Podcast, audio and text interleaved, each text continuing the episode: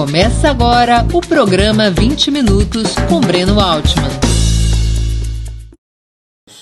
O tema de hoje: Como fica o governo Bolsonaro sem Sérgio Moro? Semana passada nós tivemos um fato político de grande importância: a demissão do ministro da Justiça, o ex-juiz Sérgio Moro. Por que, que é importante esse fato político? Porque Sérgio Moro, em primeiro lugar, é o ministro mais popular, era o ministro mais popular do governo Bolsonaro. E segundo, porque Sérgio Moro representa um dos pilares desse governo, que é a Operação Lava Jato. A Operação Lava Jato foi essencial no processo que conduz à eleição de Sérgio Moro, no processo que permitiu a formação de um campo político de extrema direita no país sem Sérgio Moro, Bolsonaro se vê em uma situação política bastante delicada. Ao contrário do que aconteceu com outras mudanças no seu ministério, mesmo com a demissão do ex-ministro da Saúde, Mandetta, a saída de Sérgio Moro potencialmente pode abalar o apoio do núcleo duro da extrema-direita a Bolsonaro. Parte dos 30% de brasileiros e brasileiras que ainda apoiam o governo neofascista, o faz com referência na Lava Jato, o faz com referência em Sérgio Moro. Alguns analistas calculam que Moro poderia perder até um terço da sua base social por conta da dissensão de Sérgio Moro, o que levaria o governo do ex-capitão a uma situação ainda maior de isolamento político.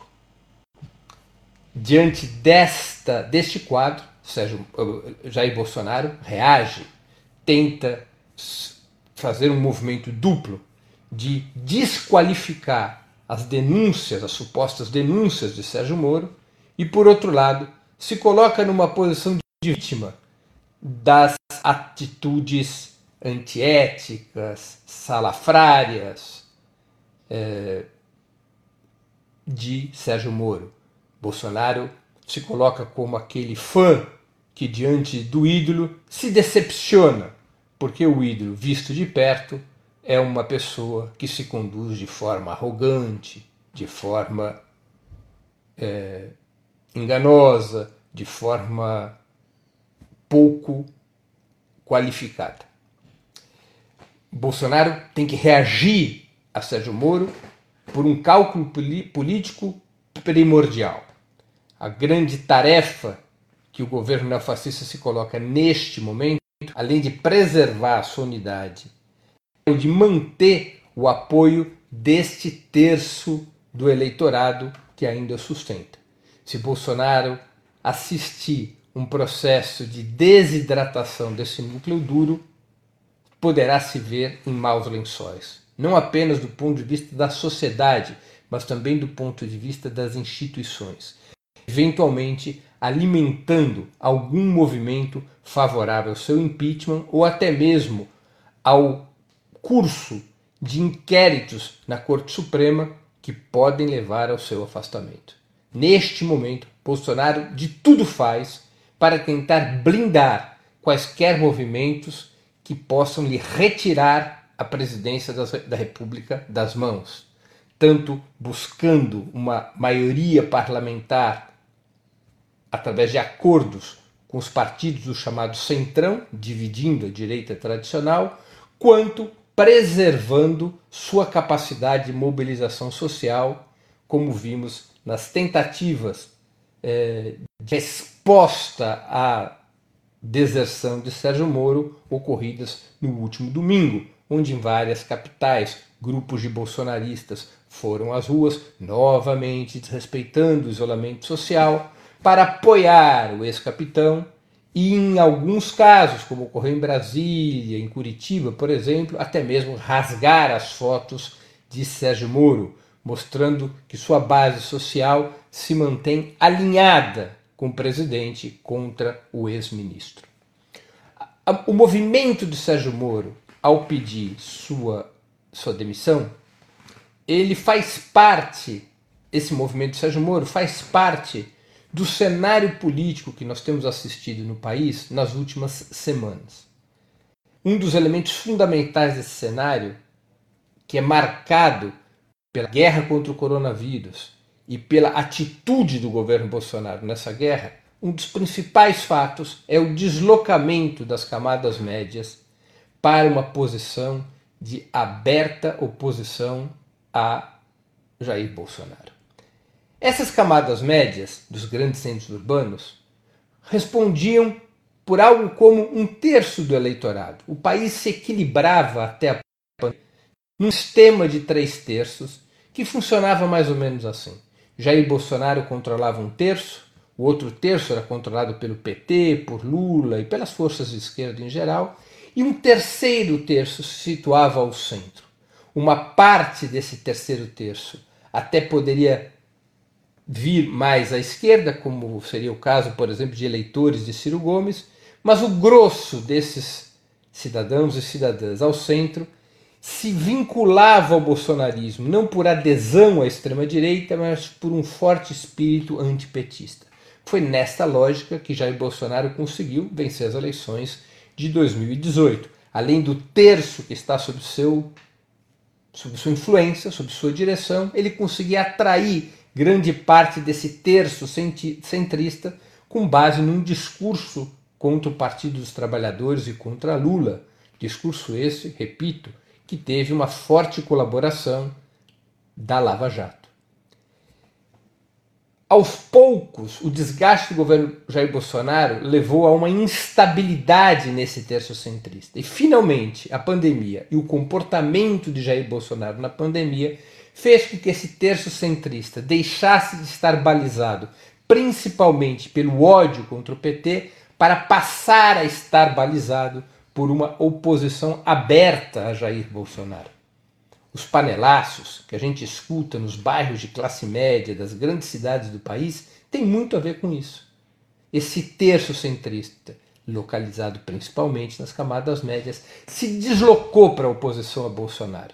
E Bolsonaro viu se desfazer a equação pela qual ele garantia sua predominância e sua iniciativa política no país, que era a unidade entre o seu terço orgânico mais uma boa parte do terço centrista que se movia pela raiva contra o PT. Esse terço centrista se deslocou para uma atitude de oposição ao seu governo. E Bolsonaro se viu numa situação de isolamento. Com a saída de Sérgio Moro, se reforça esse deslocamento. E se criam as condições para que os velhos partidos da direita, cuja votação repousa nesse terço centrista, para que esses velhos partidos da direita consigam reemergir como uma alternativa viável de governo no país. Estou falando de PSDB, do DEM, do MDB, que vão se recompondo como alternativa de governo ao redor de figuras como Dória, como Rodrigo Maia e agora também Sérgio Moro. É claro que há conflitos entre esses personagens, mas também é fato de que a extrema-direita, com a demissão de Sérgio Moro, perdeu força.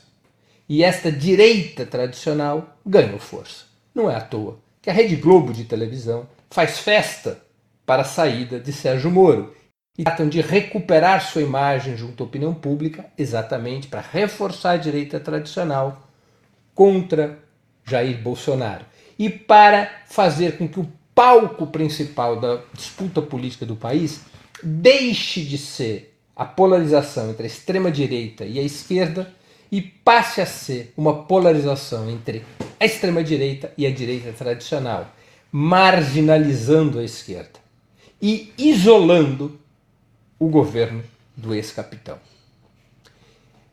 Essa saída do Sérgio Moro, portanto, reforça esse movimento da direita tradicional, dos seus partidos, dos meios de comunicação. E é um fato importante na cena do país. Cria até mesmo condições que podem eventualmente levar à formação de uma maioria parlamentar que faça progredir como opção um eventual afastamento por impeachment ou outro mecanismo de Jair Bolsonaro. Essa ainda não é uma bandeira da direita tradicional. Essa saída não é defendida pela direita tradicional. Aparentemente, a direita tradicional prefere ver Jair Bolsonaro sangrar até 22, ver seu eleitorado reduzido, perder as condições de reeleição para emergir no campo da direita tradicional, seja Dória, seja o próprio Moro, uma candidatura que unifique a direita tradicional e arraste setores da extrema-direita de tal sorte a constituir uma nova maioria conservadora no país. Esse parece ser um movimento predominante das elites, dos partidos, da burguesia brasileira parece ser um movimento dominante também dos meios de comunicação. De toda maneira, o que se passa é um aprofundamento da crise política. Isso não resta dúvidas. Bolsonaro está ferido. Ele não está morto. Ele tem repertório para reagir a essa situação. Seja repertório parlamentar, seja repertório social, para disputar esse terço do eleitorado que constitui o seu núcleo duro Bolsonaro tem a caneta. Bolsonaro tem instituições poderosas do Estado sob seu controle. Bolsonaro preserva o apoio do partido militar, do partido armado do capital, das forças armadas que constituem a ossatura, a coluna vertebral do seu governo. Os militares já deixaram muito claro: irão com Bolsonaro até o fim. Aconteça o que acontecer. Bolsonaro, portanto, tem força para reagir. Mas não se pode negar que ele sofreu um revés com a saída do Sérgio Moro e com o afastamento do núcleo lava-jatista do seu governo. Essa nova situação também permite à esquerda condições melhores para enfrentar o governo Bolsonaro. É claro, um governo desgastado, um governo dividido, que perde apoio social é mais fácil de ser combatido do que um governo que está ampliando sua base de apoio, sua base parlamentar e a unidade das forças conservadoras. Quanto maior o conflito dentro do bloco conservador, melhor para as forças progressistas.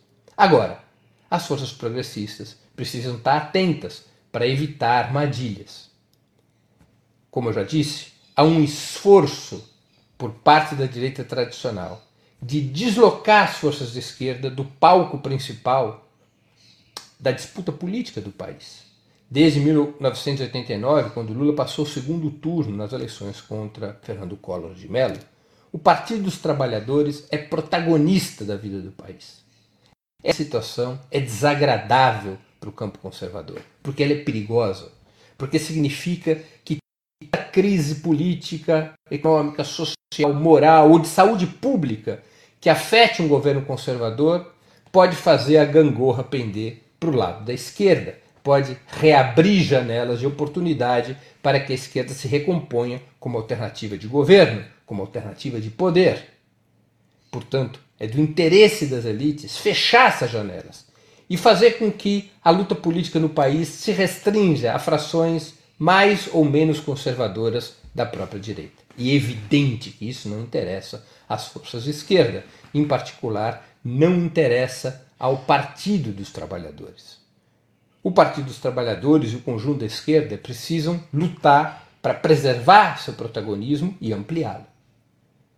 Neste momento, assumir a liderança da luta contra o governo Bolsonaro é fundamental. Por isso que é, que era e segue sendo muito importante que a esquerda, os movimentos sociais façam como já estão fazendo, uns com mais velocidade, outros com menos velocidade, que é assumir a palavra de ordem fora Bolsonaro. Mas isso não é o suficiente. Também é fundamental lutar com todas as forças pela implementação de um programa de emergência de combate à pandemia e de garantia das condições econômicas e sociais de sustentabilidade da estratégia de isolamento social. Isso a esquerda tem feito no parlamento, tem conseguido, inclusive, aprovar medidas importantes, se aproveitando das contradições entre as diversas frações do bloco conservador. Medidas como a renda mínima emergencial e outras que são fundamentais para garantir que o povo possa estar protegido em uma estratégia de isolamento social, minimamente protegido. Mas além do fora Bolsonaro e do programa de emergência, as forças de esquerda precisam apresentar uma saída para a palavra de ordem fora Bolsonaro. Qual é o interesse do povo nessa luta? Simplesmente afastar Bolsonaro para que entre Mourão? Essa seria uma saída democrática? Colocar a decisão sobre o governo da República nas mãos de um Congresso controlado pela oligarquia ou nas mãos de um STF que também responde aos interesses das elites dominantes e que foi cúmplice do golpe de Estado de 2016? Essas são saídas razoáveis que possam ser defendidas a seco pelas forças de esquerda? Isso é um debate, porque há outras alternativas.